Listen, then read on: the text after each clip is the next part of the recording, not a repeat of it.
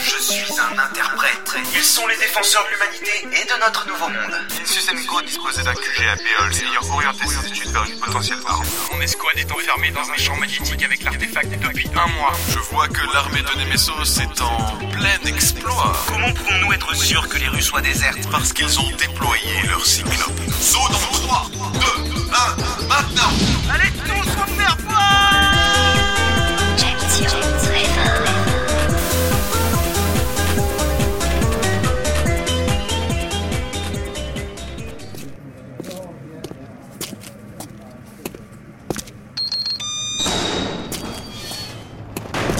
Monsieur Saïrive, nous sommes arrivés à Last Hope et le Fenrir est opérationnel. Parfait. A-t-on établi la liaison radio avec l'escouade de l'artefact? En effet, monsieur, nous disposons de 5 minutes. C'est on ne peut mieux. Préparez mon hélicoptère, qu'il soit prêt à décoller dès que j'en aurai terminé ici. Bien, monsieur. À nous deux, Gensio Mostinel. Voyons ce dont tu es capable. Ici Saïrive. Me recevez-vous, lieutenant sur le 5, monsieur Saïriv. Êtes-vous au lieu défini Exactement. La descente s'est déroulée comme prévu. Vous m'entendez? C'est la dernière fois que vous me faites faire un truc comme ça, c'est bien clair Je vous conseille de faire taire l'interprète immédiatement si vous souhaitez réussir cette mission. Oui, monsieur. Livitref, nous ne pouvons nous permettre de maintenir cette liaison radio. Je ne veux en aucun cas que l'ennemi puisse détecter votre position ou devine vos intentions. Vous travaillerez donc sans filet. C'est clair? Bien, monsieur. Dernière chose, je vous rappelle que les cyclopes sont déployés. Favorisez la progression à travers les bâtiments plutôt que dans les rues à découvert. Vous n'avez pas le droit à l'erreur. Revenez avec l'artefact. Over. Bon, terminez de vous décharger de vos parachutes et laissons-les ici. Inutile de s'encombrer davantage. Gensio, tu es prêt? J'étais secoué. Je détestais la notion du vide. Encore plus quand on me forçait à m'y jeter. J'ai dû tomber dans les pommes au moins deux fois avant d'atteindre le sol. Et il me demandait si j'étais prêt. Lorsque j'aurai l'artefact Livitref et que mes pouvoirs seront décuplés, vous serez le premier sur la liste. Gensio, arrête de gueuler, s'il te plaît. On est en plein territoire ennemi, là. Ouais, bah je suis désolé, mais nous étions censés entrer dans la ville avec l'armée. Pas de se balancer à 2000 mètres au-dessus du sol. Franchement, je vous jure. Écoute bien, Gensio. Si tu ne te tais pas immédiatement, je te coupe les cordes vocales. Interprète ou non, je ne prendrai pas le risque qu'un bébé arrogant mette en péril le sauvetage de mon escouade. Dan m'avait plaqué contre un mur et me fixait, les yeux emplis de colère. Les autres membres de l'escouade me regardaient.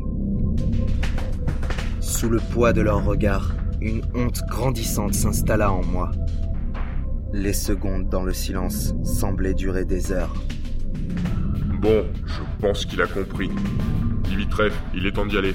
En effet, la tour est dans cette direction. Nous allons continuer cette rue jusqu'à atteindre l'immeuble et tenter de déboucher de l'autre côté.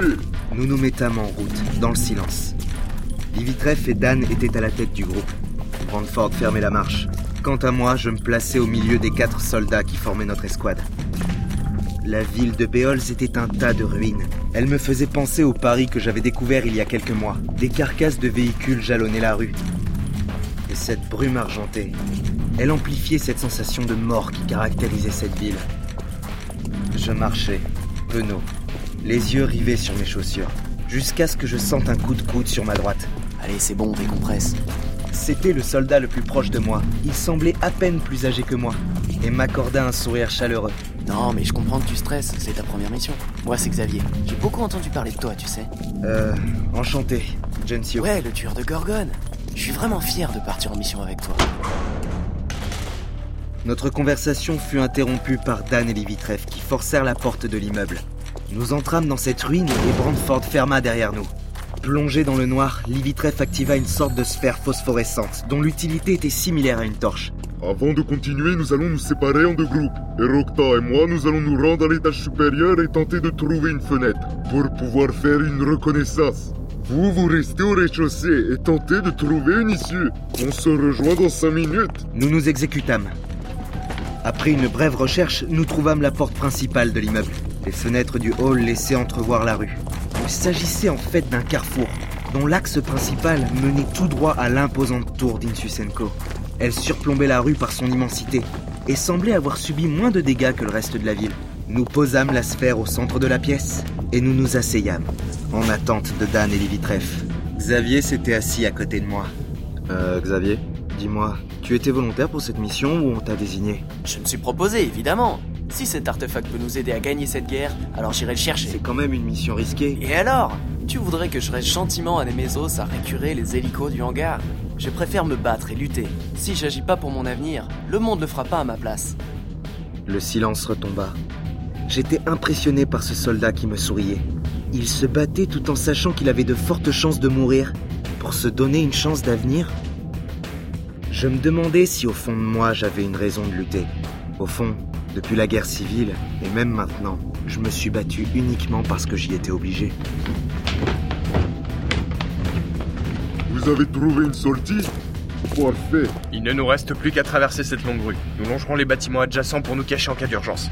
En tout cas, mais à mon grand étonnement, aucun cyclope en vue. Bon, et du coup, c'est quoi un cyclope? On part maintenant. 3, 2, 1, cours Mais les soldats avaient déjà forcé la porte et le groupe se précipita dans la rue. Brandford, qui fermait toujours la marche, me faisait signe de sortir à mon tour tout en plaçant un doigt sur sa bouche. Notre arrivée sur le carrefour se fit donc dans un silence de mort. Seul le bruit de nos équipements venait le briser. Je ne sais pas comment l'expliquer, mais... Plus nous nous approchions de cette tour, plus je trouvais que l'atmosphère était malsaine. Pourtant, le décor était le même. Ruine et désolation, certes, mais... Mais ce silence, il n'avait rien de naturel. C'est peut-être lui qui me rendait nerveux. Nous avancions en petite foulée, à la file indienne, longeant l'immeuble de droite. Les hommes serraient leurs fusils contre leur poitrine pour faire le moins de bruit possible. Nous nous arrêtâmes à l'angle de l'immeuble. Dan sortit un miroir pour observer la rue perpendiculaire à la nôtre. Rien. Il nous fit signe d'avancer avec la main et nous continuâmes notre progression. Le nouveau bâtiment que nous longions était bien plus grand que le précédent. Il recouvrait le trottoir par une sorte de galerie semi-ouverte, pratique pour avancer sans être vu des autres bâtiments. Pendant ma course, dans la partie interne de la galerie, je pouvais observer l'intérieur des vitrines des boutiques. Des cartes postales, des chaussures, des vêtements. Mis à part les fenêtres cassées, les étals pouvaient faire croire qu'il n'y avait jamais eu aucun cataclysme. Un magasin de jouets m'interpellait. J'adorais ces endroits quand j'étais enfant. Ce sont des lieux dans lesquels mon imagination avait libre cours. Tout était immobile, et c'était justement l'occasion de créer de magnifiques histoires, formant plus tard des souvenirs. Perdu dans mes pensées, je n'avais pas immédiatement remarqué un certain détail lorsque nous passâmes devant cette grande vitrine. Mais attends, Qu'est-ce que tu fais? Continue d'avancer Brandford, regardez Quoi?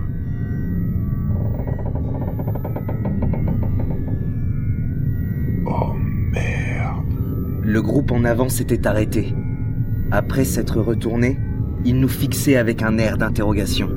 Brandford était devenu pâle et immobile sous l'effet de la stupeur. Bordel, qu'est-ce qui vous arrive? Avancez Brandford tourna la tête en direction de Dan. Il transpirait et semblait implorer le silence en agitant les mains. Il tendit le bras pour montrer l'intérieur de la vitrine. Devant nous se trouvait un miroir, avec des diablotins moqueurs dessinés sur le cadre. Au centre, le reflet de nos trois visages, complètement floutés, comme si le miroir vibrait. Le visage de Dan s'était pétrifié. Un cyclope. Tu es Rocta Vite, trèfle un cyclope, vite Plus un bruit, rentrons dans ce bâtiment Le groupe se précipita dans le magasin. Brandford m'avait attrapé par le bras et traîné jusqu'à l'intérieur. Livitreff ferma la porte derrière nous. Pendant que nous montions à l'étage, un bruit sourd approchait. Et le miroir se fissura.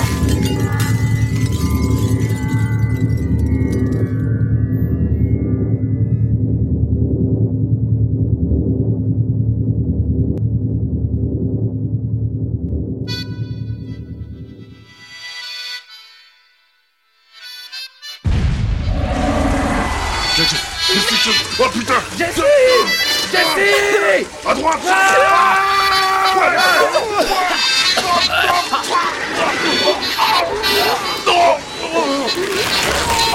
Oh!